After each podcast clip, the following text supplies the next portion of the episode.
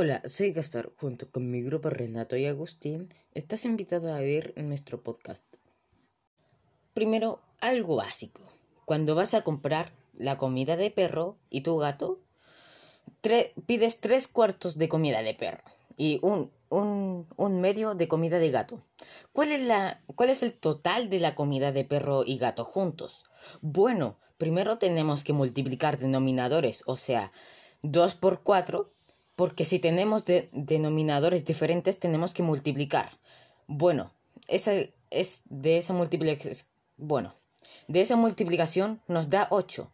Luego sumamos sumamos sumamos los denominadores que no que es 1 más 1 más 3 que nos da 4 y el resultado de esta suma es 4 octavos el uso de la suma de fracciones en la vida cotidiana es cuando vamos a la feria y pedimos lo que queremos por peso. Por ejemplo, medio kilo de plátanos y un cuarto de kilo de frutillas.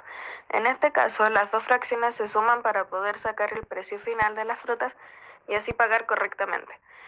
Por otro lado, si quisieras comprar tres cuartos de kilo de plátano, pero en el puesto solo había medio kilo, tendrás que ir a otro puesto a comprar lo que te falta y luego sumarlo para ver si te dio el peso correcto.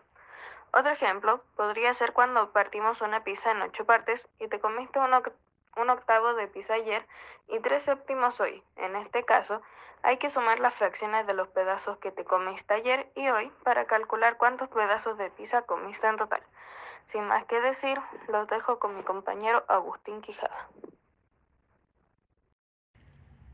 Hola, eh, mi nombre es Agustín Quijada y les vengo a presentar uno de los ejemplos.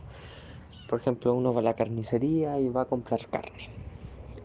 uno compra tres cuartos de carne, qué sé yo, un filete tradicional y otros dos cuartos de carne que digamos molida. Entonces esas dos cosas se suman.